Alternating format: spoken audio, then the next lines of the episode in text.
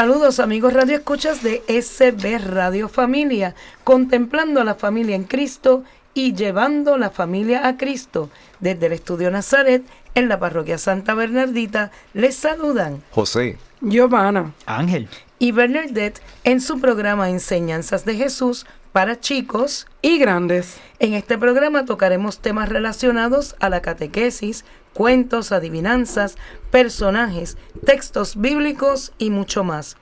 Esperamos que este compartir sea una experiencia de crecimiento y aprendizaje para todos.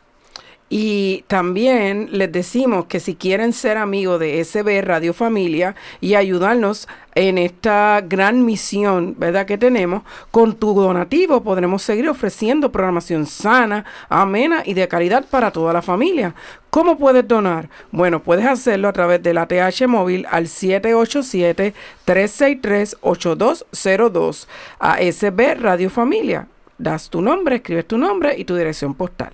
Si tienes el tiempo y puedes dar la vueltita por acá, por la librería La Pequeña Flor, donde César gustosamente te atiende, puedes traer tu donativo, ya sea en cheque a nombre de la parroquia Santa Bernalita o en efectivo. Y para escuchar la programación de SB Radio Familia, puedes acceder a www.sbradiofamilia.org Puedes bajar tu aplicación en Google Play, SB Radio Familia. Y si se te pasó el programa o te gustó tanto que lo quieres volver a escuchar, lo puedes conseguir en Spotify, iTunes y SoundCloud bajo SB Radio Familia. Bueno, y el tema para nuestro primer segmento hoy es ¿Vivimos nuestra fe católica? Y como pregunta. Sí, como pregunta. Bueno, pues la fe no es una simple teoría, es un compromiso que llega al corazón, a las acciones, los principios, las decisiones, al pensamiento y a la vida. Oye, es complejo, porque leyendo todo eso, con ese listado, no podemos decir que es algo sencillo. Mira, en otro programa habíamos hablado de las virtudes teologales y habíamos hablado un poquito de la fe. Pero vivir la fe se dice fácil, pero no lo es. Es que por eso yo creo que el cuestionamiento, de verdad como cristianos católicos, ¿vivimos nuestra fe? bueno, vivir la fe es cuando dejamos a Dios el primer lugar en nuestras almas. Cuando el domingo es un día para la misa, para la oración, para el servicio, la esperanza y el amor cuando entre semana buscamos momentos para rezar, para leer el Evangelio, para dejar que Dios ilumine nuestras ideas y decisiones. La verdad que choca, choca en esas palabras porque cuando uno se pone a reflexionar, verdaderamente yo estoy separando el domingo para acercarme a Dios. O es un día de cumplimiento. Triste, triste, no. Cumplo y miento. Esa, esa palabra se puede convertir en una palabra compuesta y ahí está el peligro, ¿verdad? Eh, de verdad yo saco ese tiempo para estar en contacto continuo con Dios, donde yo pueda quizás separar un momentito de rezo, o a lo mejor estoy haciendo una tarea cotidiana, pero esa tarea que puede ser algo tan ordinario como fregar los platos. Cuando voy fregando esos platos, estoy pensando también en, en que lo puedo ofrecer a Dios, en que lo estoy haciendo. Ahí es cuando yo pongo en práctica mi fe, que yo tengo a pues, Dios en primer lugar. A mí no me gusta fregar, pero me comprometo a fregar y ofrecérselo al Señor, decirle, Señor, voy a fregar estos platitos y te lo ofrezco pues por algo, pues por la conversión de los pecadores o por las distintas situaciones que ocurren en el mundo. Creo que es una buena práctica. Eh, eh, eh, nos han enseñado poquito a poco, ¿verdad? La misma iglesia, que eso es una práctica, ¿verdad? Por eso el, el de Giovanna, porque juntitos hemos escuchado esto no tan lejano, donde quizás esa práctica ordinaria la podemos elevar a una manera útil en la vida espiritual. Y que nos llegue a gustar fregar. Sí, sí, yo tendría, en el caso de fregar, no me molesta, a mí fregar está chévere. Lava el baño, Yo tendría que añadir, sí, lava el baño, Giovanna, gracias. Parece que me conoce, ¿verdad? No sé, no sé Un poquito. Vivimos nuestra fe cuando no permitimos que el dinero sea el centro de gravedad del propio corazón. Cuando lo usamos como medio para las necesidades de la familia y de quienes sufren por la pobreza, el hambre y la injusticia. Cuando sabemos ayudar a la parroquia y a tantas iniciativas que sirven para enseñar la doctrina católica, porque el dinero no es malo. El dinero ayuda para muchas cosas. Pero cuando el dinero se convierte en nuestro Dios, ahí está lo malo. Ahí es donde está mala la cosa, porque si tú pues tienes la dicha de tener un trabajo que te remunere, económicamente con abundancia o has hecho un buen negocio que te ha hecho abundante, pues mira, eso está bien, pero es importante que donde, recuerda que dice la palabra que donde está tu, tu tesoro, ahí está tu corazón. Pues que tú, como muchas veces he escuchado a Padre Willy decir, que tu tesoro también trabaje en servicio de la fe y de propagar la fe. Sí, eh, y que es algo que yo estoy ganando y que también puede convertirse en lo que yo comparto con los demás. Eh, eh, si meramente doy una limosna, caemos como hicimos, dijimos en un programa anterior, en, el mera, en el mero hecho de dar. Pero si yo lo utilizo para más allá de dar una limosna, pues ya soy parte de ese darse de ese darse. Este, y, si, y, quizás yo no me puedo ir de misión y tengo el dinero para hacerlo, pero no puedo. Pero colaboro para que otra persona que quiera ir de misión pueda lograrlo. Pues entonces mi dinero, mi tesoro, trabaja para que otra persona pueda realizar ese proceso de ir de misión. Pues entonces yo voy en esa misión también porque estoy colaborando de esa manera.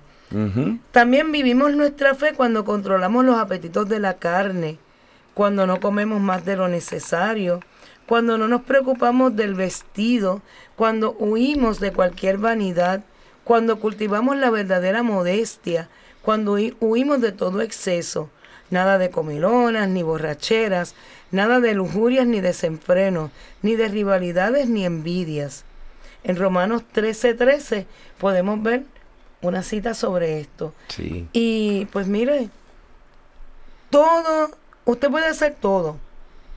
Como había una canción viejísima que decía, ni poco ni demasiado, todo es cuestión de medida. pues usted puede compartir, usted puede ir a una fiestecita, usted puede tener un compartir, pero si usted entonces se emborracha, se tira por las cunetas, hace cosas desordenadas, come de una manera desenfrenada, pues a Dios no le va a agradar eso. Eso no es vivir la fe. Pero tomarme una copita de vino se pudiese. Bueno, sí. Una copita. Una copita. No una botellita. No una botella. pero en una comida, en un compartir, usted se puede tomar una copita. nada que altere tu carácter. Exacto.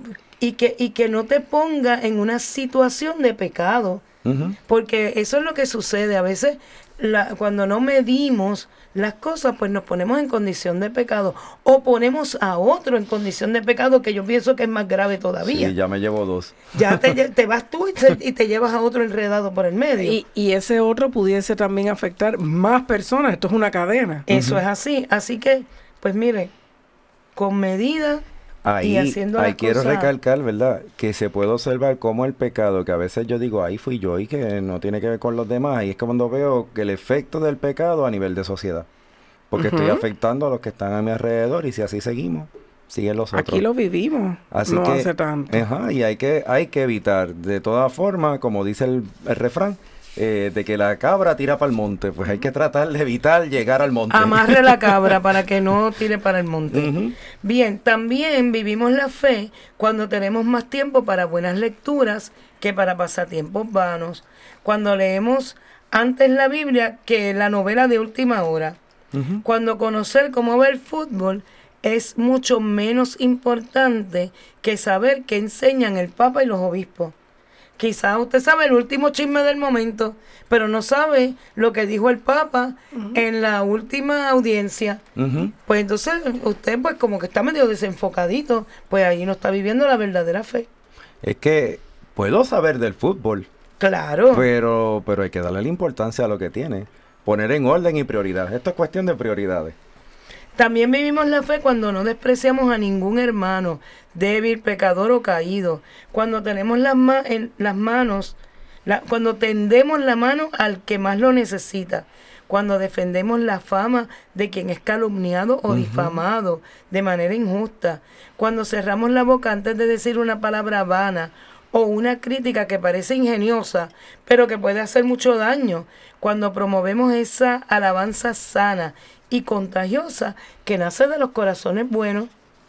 Wow, ahí el bullying, ese es ejemplo, ¿verdad? Fuerte que a veces lo asociamos mucho a la escuela y, la realidad es que lo podemos ver en cualquier escenario de la vida. En cualquier escenario.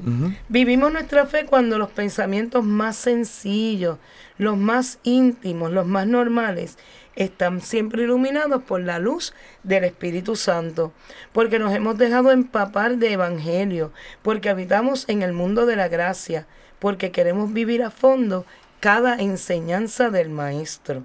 Qué lindo, ¿verdad? Así debe ser. Ese es el maestro de los maestros. Vivimos nuestra fe cuando sabemos levantarnos del pecado, cuando pedimos perdón a Dios y a la iglesia en el sacramento de la confesión, cuando pedimos perdón y perdonamos al hermano, aunque tengamos que hacerlo 70 veces 7. eso es importante porque fíjate que, que Dios sabe que nosotros somos débiles y que vamos a pecar. Así que lo malo no es que caigamos en el pecado. Lo malo, malo, malo de esto es no, que no, salir Exactamente. O pensar que no podemos salir o que no tenemos el derecho a salir. Y Dios siempre está dispuesto a escuchar un corazón arrepentido. Sí, así es. Vivimos nuestra fe cuando estamos en comunión alegre y profunda con la Virgen María y con los santos. Cuando, cuando nos preocupa lo que ocurre en cada corazón cristiano cuando sabemos imitar mil ejemplos magníficos de hermanos que toman su fe en serio y brillan como luces en la marcha misteriosa de la historia humana. Hay que tocar, hay que tenerlos en cuenta, tanto a nuestra Madre María como a, estos santos que conocemos algunos y hay otros que no conocemos, pero si están allí en el cielo son santos, porque pedirle a ellos no es que consideremos que ellos sean Dios, sino que le estamos pidiendo intercede por mí. Como cuando el hermanito yo le decía, dale, dile a mami que también nos dé el permiso. Yo le digo y tú le dices. Es en esa línea, ¿verdad? Como o a mami, dile a papi, convéncelo. Vivimos nuestra fe cuando dejamos, nos dejamos simplemente, alegremente, plenamente amar por Dios que nos ha hablado por el Hijo y desea que le llamemos con un nombre magnífico, sublime, familiar, íntimo, nuestro Padre de los cielos. Amén. Ay, qué bueno es dejarse amar por Dios. Sí, es que si no fuera, este, no tuviera sabor la vida de verdad, no fuera vano todo esto. ¿Y quiénes tienen derecho a ser amados por Dios? Todos. Nosotros. Toditos, toditos, toditos. Bueno, Dios nos ama. ¡Qué cosa tan maravillosa! Él es amor. Él es amor, no es exclusivo, Él es inclusivo. Toditos, toditos, toditos podemos ser amados por Dios. Amén. Y mire, toditos, toditos podemos amarlo a Él porque Él es, mire, una chulería y es bien bueno. ¿Saben que tengo una adivinanza? Ah, yo no sé si esta es muy fácil, déjame ver. César ya miró para acá. ¿Qué color, César, se destacará en la liturgia cuando celebramos el tiempo ordinario? Mi sillón, mi sillón, yo, lo sé. Ya César como que hizo así, dio la contestación. Yo sí sé. Pero la contestación a la adivinanza la vamos a saber en el tercer segmento. Hay que esperar. Tienen que esperar en Enseñanzas de Jesús para chicos y, grandes. Librería Católica La Pequeña Flor. Un pequeño lugar lleno de paz. No deje de pasar por su librería y ver los diferentes artículos y productos religiosos que tenemos para tu crecimiento espiritual. Estamos ubicados en los terrenos de la parroquia Santa Bernardita, de martes a viernes de 11 de la mañana a 7 de la noche y los domingos después de cada misa. Para más información, 787-750-7880 o nos puedes buscar en nuestra página de Facebook La Pequeña Flor SB. ¡Te esperamos!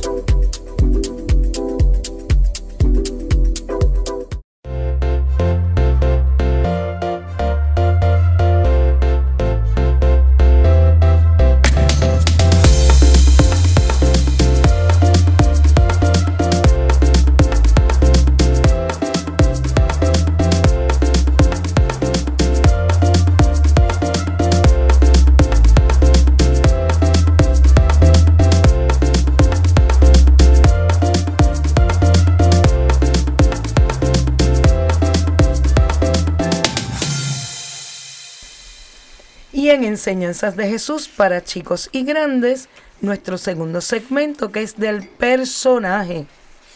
Y hoy nos van a hablar Giovanna y Ángel, nada más y nada menos.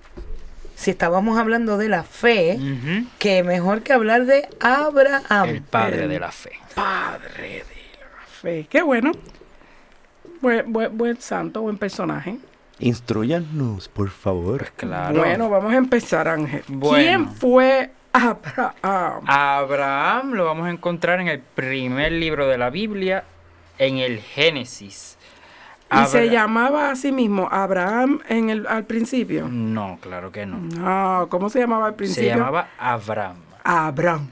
Muy bien. ¿verdad? Sí. Después Dios le va a cambiar el nombre. Dios le cambia el nombre. Ujú. A ese también, porque habíamos hablado de otro Exacto, que también Dios le había cambiado Sí, el porque nombre. Dios hace eso, Pedro. Ah. Pues eso mismo hace.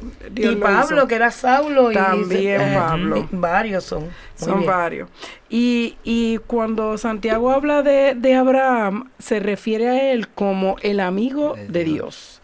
Así que es bien importante porque un poco de, más bien historia rapidita, este, en el Génesis se nos describe, ¿verdad?, cómo es que, que ¿verdad?, con, crea Dios el mundo. Y hay dos seres que entran en juego, que es Adán y Eva. Lu- Luego de lo que pasó ahí en, en el paraíso, que Dios saca a Adán y a Eva, eh, sella la puerta al, al- al paraíso y manda a Adán y a Eva al mundo. En ese momento se ve como si Dios no fuese amigo del hombre porque tenía un poco de, coraje o, o de enojo por lo que había pasado. Eh, y, y entonces vienen los hijos de, de Adán y Eva, Caín y Abel. Caín pues cogió un lado un poco negativo, Abel fue el que se hizo amigo de Dios. Es decir, que en el Antiguo Testamento, cuando decían amigo de Dios, era porque te rompían la relación negativa con la que se veían con Dios y era un- una persona que ponía a, a Dios, a Yahvé, en su lugar. Y entonces Abraham es otro como, ¿verdad? Abel, Correcto. que pone a Dios en su lugar. ¿Y qué nos puedes decir de Abraham? Bueno, cuando comenzamos a conocer de Abraham, ya Abraham es un hombre mayor. Tiene 75 años cuando por primera vez lo conocemos en el Génesis, ¿verdad? Y él vivía en la ciudad de Ur, en el sur de Mesopotamia. Luego va a habitar en la tierra de Arán, ¿verdad? Y en esa tierra es que en Génesis 2 el Señor le habla a Abraham. ¿verdad? Y vamos a tener un poco de contexto aquí. Para el tiempo de Abraham y en el contexto que vivía Abraham, nadie prácticamente conocía a Dios. Dios se le aparece como de la nada a un hombre que podríamos decir que era politeísta. Claro, habíamos escuchado solamente al Dios cuando Abel, no lo volvemos a escuchar ahora hasta. Abraham nuevamente. Muy Así bien. que se le va a aparecer prácticamente este desconocido. Que le va a decir, vete de tu tierra y de tu parentela y de la casa de tu padre, a la tierra que te mostraré. Y haré de ti una nación grande, te bendeciré, engrandeceré tu nombre y serás bendición. Bendeciré a los que te bendijeren y a los que te maldijeren maldeciré. Y serán benditas en ti todas las familias de la tierra. Eso le dice prácticamente un desconocido a Abraham. Claro, es decir, que él se enfoca realmente que lo está mandando a irse de su tierra y le está haciendo tres promesas en, en- en- en esta lectura, ¿verdad? La primera promesa de una tierra que iba a ser de, él.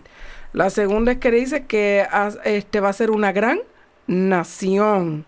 Y la tercera es la bendición, una promesa de bendición, ¿verdad? es muy, es muy intenso este pedido que le está haciendo porque en el tiempo en que vivía Abraham, la familia era todo lo que tú tenías, la gente vivía en pequeños grupos, no es como ahora que yo puedo decir me voy a ir y me consigo un trabajo. Y no tengo había sustento. carro, ni avión, ni eso era irse a A pie. Él se está lanzando a la incertidumbre a si pie se por va. ahí a caminar. Que no había GPS ni nada por el estilo, no sabían si, a- si iban a encontrarse a- algo en el camino, alguna sorpresa, nada. A él nada, literalmente lo están llamando prácticamente al vacío. Eso ¿Y es qué, fe. y nada. dijo Así él? que es fe. Él se fue. Él se va. Él se va. Él lo, él lo deja todo. Él sabe que esa persona que le está pidiendo, Dios, eh, es un ser que este supremo que le está diciendo la verdad y que él debe confiarle.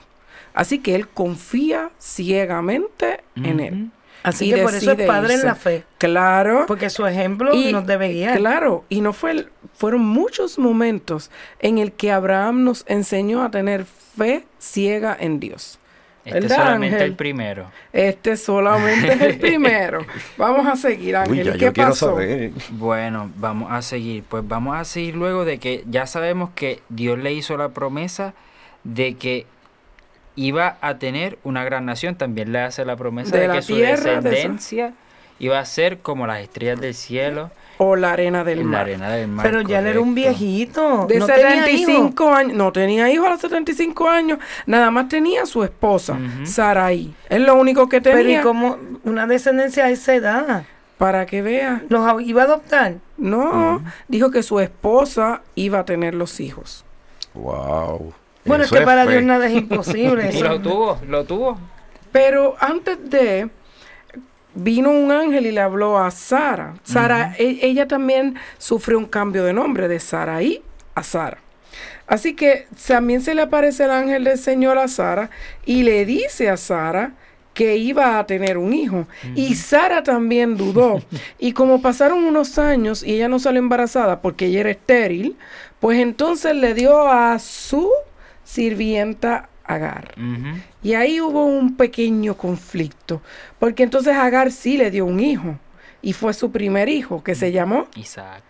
No, No. ese no era Isaac. ese Ah, no, era Ismael, Ismael. Ismael. El de Agar era Ismael. Y pues Abraham se sentía súper feliz porque al fin tenía un hijo y era Ismael, y todo era para Ismael. Pero ¿Qué Dios le había dicho que, Que Sara. que Sara iba a concebir, y concibió. Y dio a luz a su hijo Isaac. Ahora sí, Ángel Isaac. Pero eso es como la novela de las siete. es la novela, el novelón. Y entonces, ¿qué pasó con Abraham? Que nada más tenía ojos para Isaac. Isaac. Espérate, espérate, espérate. Tú me estás diciendo a mí que tuvo a Ismael, Después tuvo a Isaac, y porque Isaac era como el legítimo, Ujú. por verdad, ser el de su esposa, el pobrecito de Ismael lo estaban echando para el lado. Eso es así. Ay, no, no, no. no. Así. El papelón, definitivamente. Entonces, hay un medio conflicto que todavía lo vemos ¿eh? en el Oriente Medio, porque tenemos la, la, la descendencia de Ismael y tenemos la descendencia de Isaac. Vemos las dos vertientes, ¿verdad?, entre judíos y palestinos. Y, y eso es un poco, ¿verdad?, de historia que podemos hablar después. Pero, vamos a desde seguir con Abraham. Desde ahí es que nace lo que Desde está ahí es que hoy. viene. Después puede- podemos ver en un mapa cuál, cómo fue que se dividió y por eso, por qué viene el conflicto. Wow. En ese momento también hubo un conflicto entre los hermanos porque entraron los celos. Pero, lamentándolo mucho, como dijiste ahorita, el, ahorita el legítimo era Isaac. Así que Abraham siguió por Isaac se inclinó por Isaac. Por lo que Dios probó nuevamente la fe de... De Abraham. ¿Y qué hizo Ángel? ¿Qué le pidió? Porque Dios es a veces graciosito, ¿verdad? Sí, ese humor negro. Eh, tiene ahí un poquito. Y le pidió algo funny. Le pide que le sacrifique a su hijo Isaac. ¿Qué? ¡A Isaac, el que le había mandado! Ujú. Tú estás diciendo que lo mate. Ajá, Sí. que lo mate. ¡Wow! DH, sí que es un novelón, Bernadette. Y, y obedece. Espérate, ¿cómo que Abraham obedece? Él lo mató. No, mira, Abraham escucha. cogió a su hijo. Cogió y le puso la leña en, en la espalda y el nene también cargó la leña con, en donde lo iban a hacer el altar para sacrificarlo. Cogió los cuchillos ahí amolados, todo, todo. Iba en el backpack y ahí fue el niño llevando todas las herramientas para su sacrificio. iban monte arriba, ¿verdad? ¿Y qué pasó? Él, ¿Qué hizo? Abraham preparó el altar, lo puso, amarró a Isaac. Espérate, como un cerdito. Como, bueno, como un cordero, vamos a decirlo. En ese momento lo que sacrificaban No, eran yo corderos. sé, pero aquí como no hay así cordero que uno lo pueda ver, yo me estoy imaginando un cerdito. Es que el cerdito lo, manda, lo matan de manera más trágica. Ay, Dios mío, pero esto no me gusta porque eso de estar al fuego como que no era. No, lo A puso fuego en el- no fue. No fue al fuego, lo ponen primero en la leña para matarlo a, Y a después punta de era que lo, cuchillo. después Uy. era que lo, Después era que lo hacían. lo asaban. Entonces, Ay, Dios. cuando ya tenía Isaac en la mesa del sacrificio, cuando subió ese cuchillo para matarlo, ¿qué pasó? Ángel? Ahí es que aparece el Señor y lo detiene. ¿Y cómo? ¿Le dice? ¿Qué le dice? Como no te guardaste a tu hijo para ti, y él vio un corderito a lo lejos enredado Exacto. eh, en, en unas, en unas matas por allí, este, detente, no lo mate. eh, ya yo he visto hasta dónde llegas por mí, porque Dios, que era lo que estaba haciendo con su humor negro, probando su fe. Y es muy interesante, como dice San Pablo, la fe, su amor en Dios era mayor que el que tenía que su, por su hijo. Y tenía fe de incluso de que Dios podía devolverle a su hijo. Eso era así. Wow, ahí uno, uno está viendo nuevamente el en acción, ¿verdad? En ejercicio, hasta dónde debemos de nosotros cumplir con ese primer mandamiento que para ese entonces no estaba allí, pero, pero el de amar a Dios sobre todas las cosas. Estamos viendo ahí una forma práctica, ¿verdad? Visual, de hasta dónde debo de yo amar a Dios, porque mis hijos yo los amo con más que a uno, como uno dice, pero no puede ser más que a Dios. Y algo bien importante es que Abraham tuvo momentos de fracaso y momentos de pecado. L- En la Biblia están descritos, no, no se ocultan. Pero él nunca dudó de Dios en ningún momento. Siempre lo sintió su amigo y a su lado. Aunque no lo conocía en un principio, le hizo caso, lo oyó y le obedeció.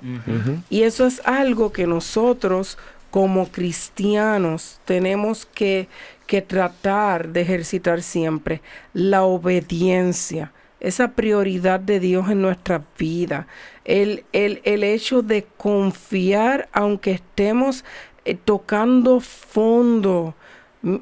Pero ustedes que nos escuchan, no hay fondo ni abismo más grande del que Dios no nos pueda sacar. Tenemos que tener siempre nuestra fe y mirada puesta en Dios, no puesta en nadie más. Eso nos enseñó Abraham. O sea que Él es un vivo ejemplo de cómo nosotros debemos ser cristianos. Exacto. Por eso mismo, él, él, él es el Padre enaltecido. Dice que tenemos que tener una relación activa con Dios, como nos mostró Abraham, y que aunque era pronto a obedecer, también hacía preguntas. Sí. Decía, pero ¿cómo va a ser esto? Pero cómo? Pues mire, si usted está en esa comunicación con Dios, pues usted tiene que obedecer lo que Dios dice, pero también dice, pues Señor, indícame cómo va a ser eso. Porque quizás usted no está muy claro de qué camino es el que tiene que tomar. Pues haga las preguntas pertinentes. Así que cuestionar no es malo. Exacto. Y otra cosa que también aprendemos de Abraham es los errores que cometió principalmente con Agar e Ismael fue la impulsividad, el hacer las cosas sin escuchar en ese momento a Dios. Miren, Tratar de hacer la voluntad de Dios por cuenta de uno propio. exacto, no cojan la voluntad de Dios en sus manos. Déjense influir al tiempo de Dios, no al tiempo nuestro. Wow. Qué Así grande. que Abraham es un personaje importante que hemos aprendido hoy y que es el padre de la fe y el ejemplo que debemos de seguir, uno de los ejemplos de fe que debemos de seguir para tener esa vivencia y comunicación con Dios. Y eso lo has aprendido aquí en Enseñanzas de Jesús para chicos. Y grandes. Hasta el próximo segmento. Visita la página cibernética de la parroquia Santa Bernardita. Ahí encontrarás información que te ayudará a crecer en la fe. Podrás enlazarte en la transmisión diaria de la Santa Misa. Conocerás las liturgias del día, así como al santo que celebramos cada día. Tendrás también la oportunidad de acceder a nuestra página de eventos y conocer qué eventos tiene la parroquia. www.parroquiasantabernardita.org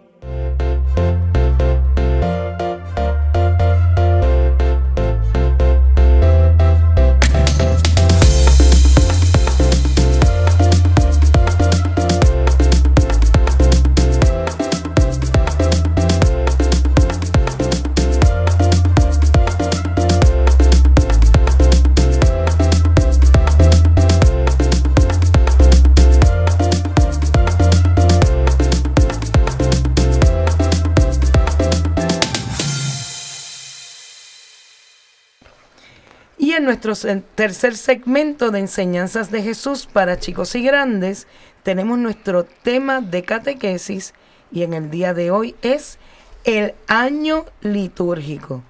Pero ven acá. El año no va de enero a diciembre. Bueno, el año natural. ¿Y el año litúrgico no es igual? Mm, mm. No, no, no. Ahí tenemos que aprender. Bueno, las personas que asisten eh, con regularidad a, a- Asiduamente. asiduamente, es palabra de Biblia, ¿verdad? Que asiduamente y con regularidad a las celebraciones dominicales, ¿verdad? De la misa. Y prestan atención, porque si no prestan atención no lo vamos a poder observar. Van a notar que eh, se viven tiempos, que el año litúrgico los dividimos primero en ciclos y tiempos. Y es importante primero destacar que actualmente, ¿verdad? La iglesia celebra tres ciclos distintos dentro de lo que se conoce la, ¿verdad? la liturgia, el año litúrgico. Así que podríamos decir que son tres sets de años litúrgicos. Y esos años litúrgicos, ¿verdad? O conjuntos que llamamos ciclos, los vamos a dividir en tiempos distintos. Así que tenemos subsets, ¿verdad? Dentro de eso, subconjuntos. Pero vamos a empezar Poquito a desde el principio. ¿Cómo se origina esto del año litúrgico? Mira, pues eh, eh, todas estas fiestas cristianas fueron surgiendo poco a poco, ¿verdad? Paulatinamente, a través de los siglos. Eh, que estas nacieron así poco a poco en la iglesia para ir profundizando los momentos diversos de la vida de Cristo. Y, y empezamos, pues obviamente, con las fiestas del domingo. Eh, siempre hace mención en la palabra de que se reunían en el octavo día. Y sabemos que la semana tiene siete días. Pero si yo le añado uno más, caemos en ese primer día de la próxima semana, el octavo día, haciendo más que nada valer que Jesucristo cuando resucita, resucita el domingo. La madrugada del domingo. Y el domingo viene siendo nuestro octavo día, si lo vamos a ver como una especie de semana expandida. Así que esas primeras fiestas de domingo fueron las integradas junto con, obviamente, la Pascua de Resurrección. Después se unió pen- la fiesta de Pentecostés y en diferentes tiempos otras más, como así, ¿verdad? Conocemos Corpus Christi, la Santísima Trinidad, fiestas de la Virgen misma, ¿verdad? Asunción. Eh, eh, hay- diferentes más. Mañana. Así es, así es. Eso es. Bueno, mañana para nuestra grabación. Así que es, es en, el, en el mes de agosto. Es correcto, es la correcto. Asunción de María. Así que eh, eh, de alguna manera se empezaron a integrar porque lo que quería era la iglesia que fuéramos aprendiendo y a dándole sentido a lo que nosotros estábamos viviendo. Y algunas de las fiestas que eran quizás paganas, ir transformándolas y que las miráramos un poco más a, la luz de lo que era, de lo que es Cristo. Así que podemos compararlo así como cuando una persona recibe un regalo en una envoltura bien bonita, la cual guarda y utiliza después para envolver y da otro regalo. Así que la iglesia tomó de alguna forma las fiestas paganas y las fue transformando, ¿verdad? De esa forma externa para darle un verdadero sentido ahora cristiano. Wow. Así, así es que. Y me dijiste que la primera fiesta que se celebró fue la fiesta del domingo. ¿Y qué más podemos abundar ahí, Giovanna? Bueno, sabemos que, que e- ellos tenían la exclusividad con la fiesta del domingo y que anualmente, esos eran todos los domingos, pero anualmente celebraban la fiesta de la Pascua. Pues entonces los domingos pasaron como a celebrar, eh, eh, a conmemorar lo que pasaba eh, ese día de Pascua. Eh, eso fue lo que se decidió festejar, fue el nacimiento de Cristo, ¿verdad? Que sabemos que fue en el solsticio de invierno, día en que numerosos pueblos paganos celebraban el renacimiento del sol, porque lo que decía José era como coger fiestas paganas y transformarlas a fiestas cristianas. Este, y entonces en vez de ser el sol de justicia, pues se celebra pues a Dios creador per se. Y así poco a poco este, se fue entonces conformando el, año litúrgico, este, con las fiestas solemnes, las de reflexión, se hacía penitencia. Fíjate que ahí nosotros escuchamos la palabra domingo y sabemos que es el primer día de la semana o el octavo como lo estamos compartiendo aquí. Pero aquí nosotros, si hablamos el término de, de domingo en inglés, eh, podemos observar más todavía lo que esto nos está que. Sunday, el día del sol, El día Sunday. del sol, así es, y ahí es donde nosotros podemos ver. ¿Y por qué del sol? Porque ¿quién es el más que brilla? Pues Dios. Dios. Dios mismo. Así que ahí es donde estamos observando poco a poco eh, el integrar lo que hacían los pueblos paganos pero con una verdad de la, nuestra fe, ¿verdad? Católica cristiana. Y algo que va ligado es lo que es la liturgia. ¿Y qué es la liturgia? Es que la, liturgia, eh, que es importante conocerla, porque si no la conozco, no la puedo amar.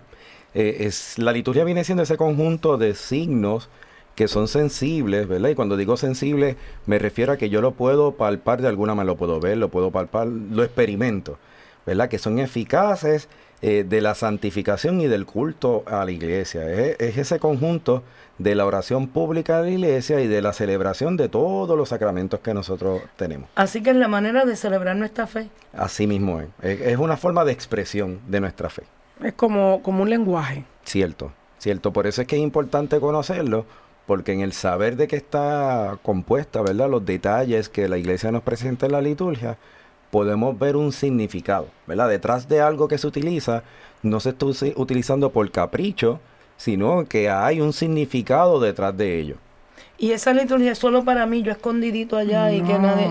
Nada que ver, nada que ver. Eso es para compartirse y vivirse en asamblea, en comunidad. Porque viene del, del griego leiturgia, que quiere decir servicio público. Así que un individuo ofrece a la comunidad. De ahí la importancia a, vivirlo, ¿verdad? En conjunto, en conjunto nosotros. ¿Y qué nos dice el Concilio Vaticano II sobre la liturgia? Pues dice que la liturgia es el ejercicio del sacerdocio de Jesucristo. Él es el sacerdote supremo, ¿verdad? Es una realidad.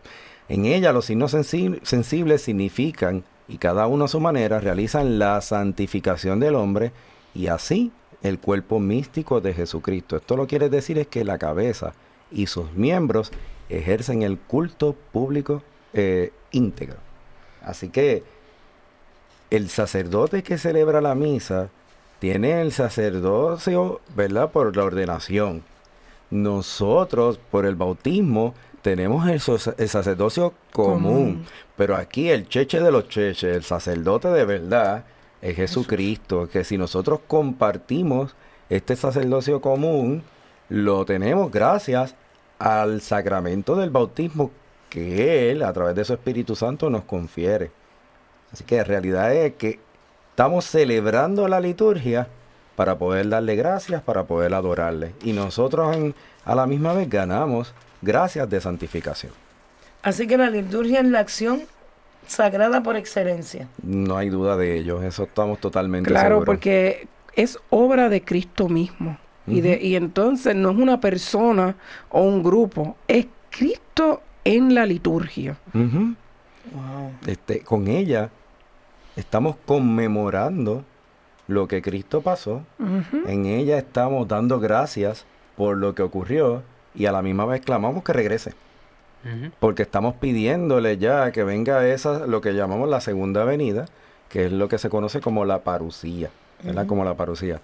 Así que estamos a la espera de que, él dijo que volvía, así que estamos en espera de que regrese. Por, eso es bien importante la celebración litúrgica, porque es la fuente de donde nosotros vamos a obtener, nosotros como iglesia, la fuerza este, es la fuente primaria y necesaria de donde deben beber todos los fieles del espíritu cristiano. O sea, a veces nosotros decimos como que, pero ¿por qué?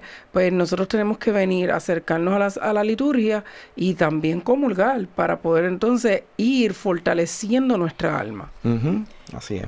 Así que eso implica que hay un compromiso de parte de los fieles. Claro, claro. De ahí es la importancia, como decía al principio, de conocerla, de poderla entender para que yo pueda vivirla, que la pueda amar, la pueda entender, la pueda hacer parte de mí y que no lo vea como, como una tarea más, sino que yo la estoy viviendo como tal.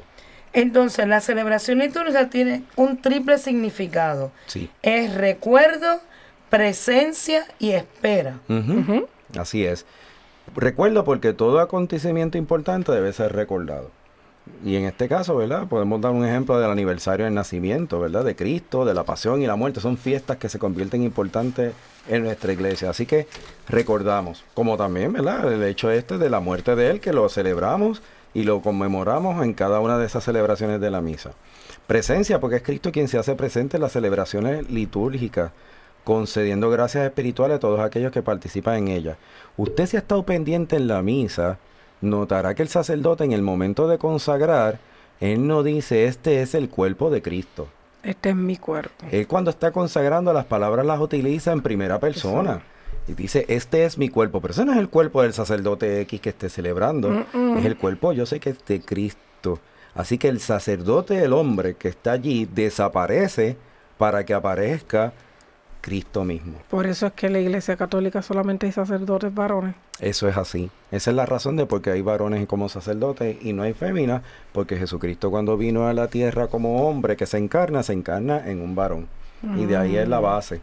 También es la espera, como ¿verdad? el tercer significado, porque toda celebración eh, litúrgica es un anuncio profético de la esperanza del establecimiento del reino de Cristo en la tierra y de que algún día nosotros podemos llegar a la patria, a la patria celestial. Ok, pero ahora bien, ahorita habíamos hablado de tiempos y grupos y cosas. ¿Qué son los tiempos litúrgicos? Pues porque el mismo año, que ya sabemos que hay tres conjuntos, porque tenemos el ciclo A, ciclo B, ciclo C, cada uno de ellos se va a dividir en el tiempo de Adviento, tiempo ordinario, tiempo de Cuaresma, tenemos la Semana Mayor, ¿verdad? La Semana Santa, donde vemos y ¿verdad? conmemoramos la pasión y, y muerte, pero seguimos con tiempos de Pascua también. Son tiempos importantes y que la iglesia nos ayuda a recordarlo a través del uso de los colores. Ok, ¿y cuál es el blanco? El blanco se va a utilizar como símbolo de pureza, de alegría, eh, y lo vamos a ver en ese tiempo de Pascua y de Navidad, porque en cada fiesta que sea de Jesús, el blanco es el que va a predominar. ¿Y el verde? El verde es para el tiempo ordinario y lo vamos a asociar con la esperanza. ¿Ok? Así que lo vamos a, lo vamos a ver en gran parte del tiempo, porque hay 34 semanas del año que se van a dedicar a él. Y hay uno morado. Es así, el color morado se va, se utiliza como penitencia, luto, por eso lo vemos en el tiempo de cuaresma, en, un principio también en el tiempo de Adviento, aunque hoy en día se utiliza para el Adviento azul, el azul, ¿verdad? Royal o, azul navy, eh, que se utiliza pero típicamente, ¿verdad? El morado se hereda al tiempo de, cuaresma. ¿Y el rojo? El rojo es exclusivo, por decir así, de las fiestas relacionadas al Espíritu Santo o también para los mártires, ¿verdad? Cualquier santo mártir también se utiliza este. ¿Y eso de los tiempos, cómo, cómo se divide? Pues podemos, el año litúrgico va a comenzar con el tiempo de Adviento. Tenemos el tiempo de Adviento, tiempo de Navidad, y eventualmente viene un pequeño tiempo de ordinario que caería en ese periodo entre enero y febrero. Eh, pues así que el tiempo de viento per se va a estar comenzando a finales de noviembre, prácticamente. Así que el año nuestro de la iglesia empieza ahí. Continuamos después de ese tiempo de ordinario de febrero con el de cuaresma. Viene la Semana Santa, un periodo de Pascua, que es el tiempo de Pascua, que caería entre abril, mayo, quizás un poco de junio, y luego volvemos a este gran tiempo ordinario hasta que finaliza el año litúrgico y volveríamos a comenzar. ¿Y con qué fiesta finaliza? Con la fiesta de Cristo Rey. Esa es la fiesta que cierra el año litúrgico. Eso es como, despedida de año. como la despedida de año. Es así, es así. Muy bien. Pues hay tantas cosas que podemos decir del año litúrgico que, posiblemente tendremos otro programa, ¿verdad? Otro segmento para abundar un poquito más porque es importante que conozcamos todos estos detalles porque cambian las vestimentas de color, los ornamentos y todo y que sepamos distinguir. Pero entonces, la respuesta a la adivinanza ya se la deben saber. ¿Qué color se destacará en la liturgia cuando celebramos el tiempo ordinario? El Verde. El color verde. Verde esperanza. Y eso lo hemos aprendido en Enseñanzas de Jesús para chicos y grandes.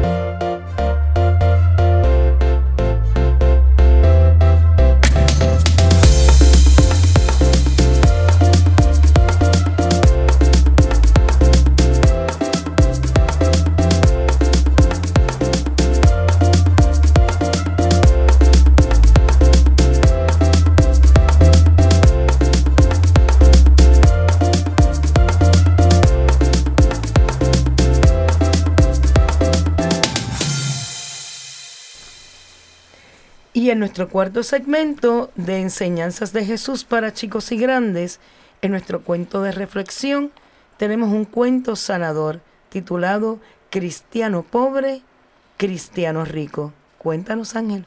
Bueno, dice así. Dicen que hay ricos tan pobres, tan pobres, tan pobres, que solo tienen plata. Y pobres tan ricos que si viven endiosados de la riqueza, de su humildad y de su resentimiento. Eras una vez que eran dos cristianos de los primeros siglos de la iglesia. Uno era pobre por consagración, tenía por vivienda una tinaja. Su austeridad era un signo visible de que sólo las cosas de Dios son esenciales. El otro cristiano era muy trabajador, muy emprendedor, muy rico. Tenía una felicidad completa, pero también una piedrecita en sus sandalias, mejor dicho, en su ventana. En efecto, todos los días el dichoso cristiano pobre, que vivía por cierto enfrente de la lujosa mansión del cristiano rico, lanzaba unas piedrecillas contra las ventanas gritando como un energúmeno, energúmeno, perdón, su consabido sermón. No puedes servir a Dios y al dinero. Donde está tu tesoro, allí está tu corazón. Es más fácil que un camello pase por el ojo de una aguja que un rico entre en el reino de los cielos. El pobre cristiano rico, con una paciencia de santo, aguantaba tales invectivas día tras día. Inesperadamente, un repentino pero voraz fuego devastó aquella zona, reduciendo a cenizas tanto la casa del cristiano rico como la miserrina tinaja del cristiano pobre. Las reacciones nos hicieron esperar. Dios, aún lo poco que tengo me lo quitas, gritó al cielo el cristiano pobre. Señor, con tu ayuda levantaré otra casa, exclamó el cristiano rico. Moraleja, sé rico en tu pobreza, sé pobre en tu riqueza. Otra vez en shock. Estos cuentitos están. Es que, es que son para reflexionar. Rico en tu pobreza. Y pobre en tu riqueza. Y pobre en tu riqueza. Como una paradoja. Sí. De verdad que estos cuentos dejan a uno sin palabras. Tenemos que, que aprender de esas enseñanzas ahí que hay detrás de cada uno de ellos.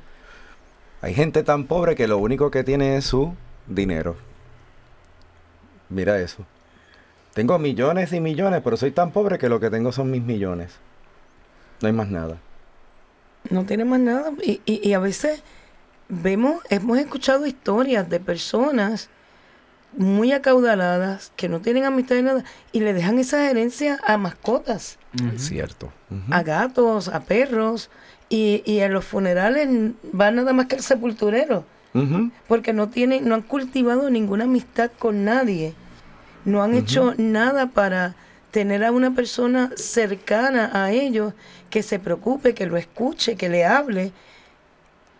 ¿Cuánta riqueza puede haber ahí? Es solamente los millones. Solo hay pobreza. Y entonces quizás una persona que no tiene nada, que lo ha perdido todo, que, que, que quizás vive en una, un ranchito, en una chocita, y tiene un solo par de zapatos y está medio roto, tiene todas las riquezas del mundo a su alrededor, porque aún con lo poco que tiene, ayuda a tanta gente que es sumamente rico. Eso me acordó cuando estaba escuchando a Ángel, ¿verdad? Leyendo el cuento. Otro, otro cuento que habían hecho hacía mucho tiempo atrás sobre este papá que es un, una familia rica, va con su hijo a una granja bien pobre, bien pobre, para que su hijo entendiera y valorara que él era rico y que tenía mucho poder, para que viera cómo vivían los pobres y él, y, él se jactara, ¿verdad?, de, de, que él era rico. Y cuando él está, pasan esos días allá, ese fin de semana, cuando regresa le dice, oye, ¿y qué piensas? Y el, el nene le dijo, genial, papá, te quedó muy bien el haber ido allá. Y el papá, ¿viste? Y le dice, lo que puede pasar cuando la gente es pobre Y entonces el nene le dice, sí, papá, lo vi todo muy claro. Como el nene estaba así tan seguro, el papá le dijo, bueno, ¿y qué fue lo que viste? Y el nene le dice, bueno, papá, me he dado cuenta de que nosotros tenemos un perro y ellos tienen cuatro. Que tenemos una piscina que llega hasta la mitad de nuestro patio y ellos tienen un arroyo sin fin. Nuestro jardín está iluminado con lámparas importadas mientras que ellos tienen las estrellas durante la noche. Nuestro patio llega hasta la pared que separa nuestra casa de la, de la calle y ellos tienen todo un horizonte. Nosotros tenemos un pedazo de tierra para vivir y ellos tienen campos que van más allá de nuestra vista. Tenemos sirvientes que trabajan para nosotros, pero ellos sirven unos a otros. Compramos nuestra comida, pero ellos la cultivan. Y tenemos murallas que protegen nuestra propiedad y ellos tienen amigos para proteger la suya.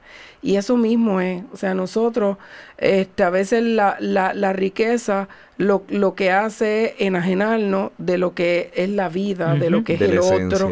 Y, y es bien triste que perdamos eso.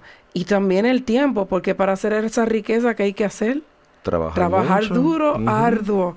Y entonces perdemos tal vez la sensibilidad de, de poder ver el otro, de poder apreciar lo que la naturaleza de por sí nos regala. En otras palabras, el niño se dio cuenta cuán ricos eran ellos y cuán pobre era él. Claro. Porque él no tenía nada de eso. Este eh, va- está, ¿verdad? Claro que el papá se quedó sin palabras y el le dice, gracias papá, me has mostrado lo pobre que somos.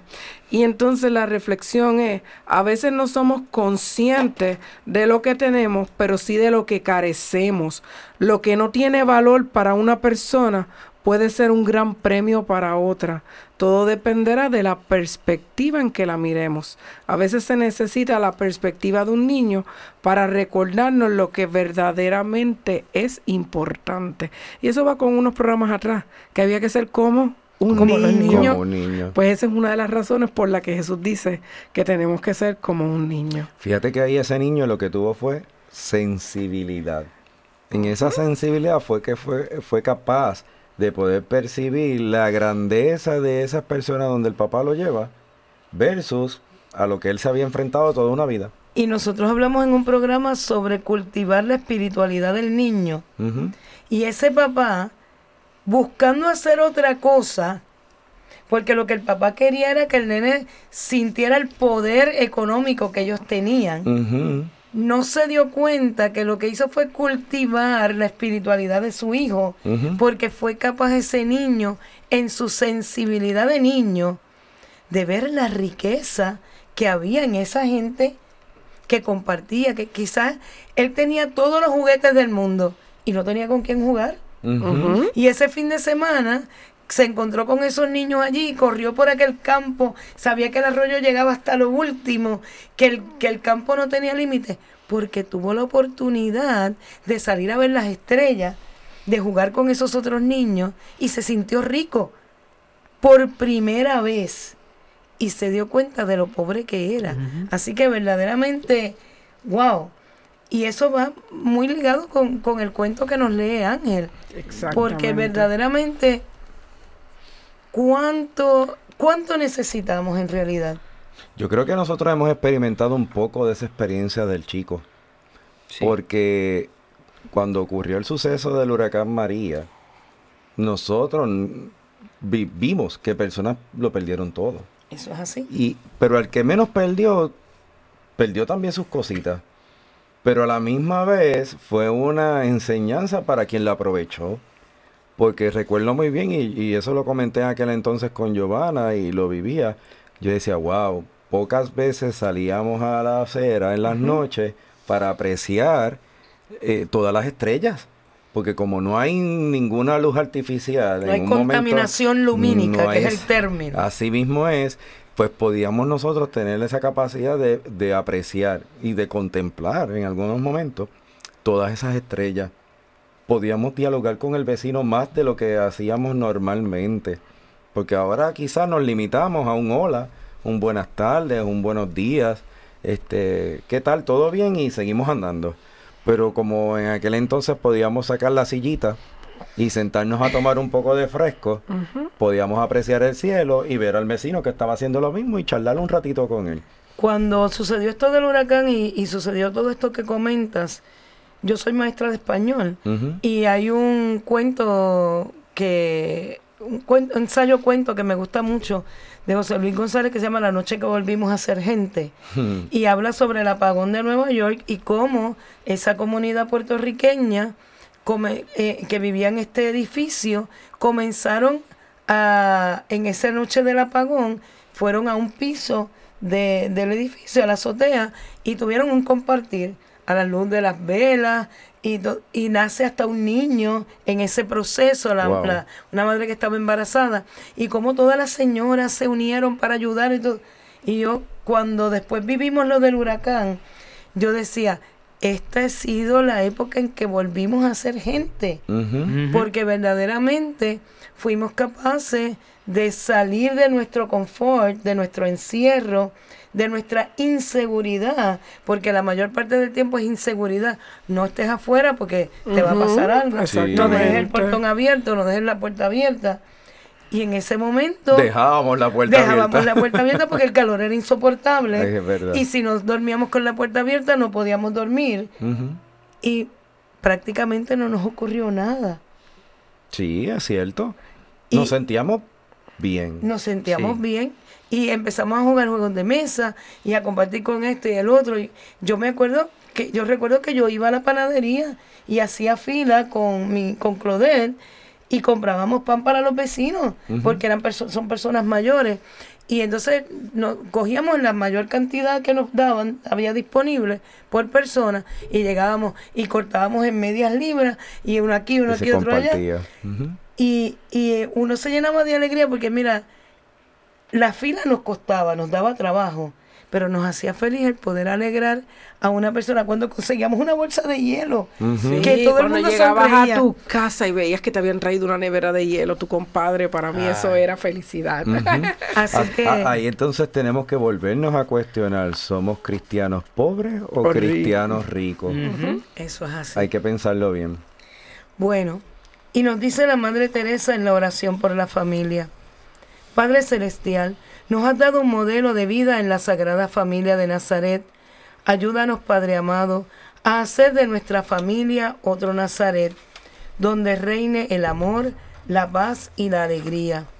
Que sea profundamente contemplativa, intensamente eucarística y vibrante con alegría. Ayúdanos a permanecer unidos por la oración en familia en los momentos de gozo y de dolor.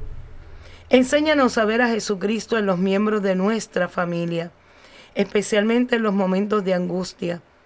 Haz que el corazón de Jesús Eucaristía haga nuestros corazones mansos y humildes como el suyo, y ayúdanos a sobrellevar las obligaciones familiares de una manera santa. Haz que nos amemos más y más unos a otros cada día, como Dios nos ama a cada uno de nosotros, y a perdonarnos mutuamente nuestras faltas, como tú perdonas nuestros pecados. Ayúdanos, oh Padre amado, a recibir todo lo que nos das y a dar todo lo que quieres recibir con una gran sonrisa. Inmaculado Corazón de Moría, causa de nuestra alegría, ruega por nosotros. Santos ángeles de la guarda, permanezcan a nuestro lado, guíennos y protéjanos. Amén. Agradecemos su patrocinio con este programa, Enseñanzas de Jesús para chicos. Y grandes. Dios y la Santísima Virgen les bendigan siempre. Hasta la próxima. Bye bye.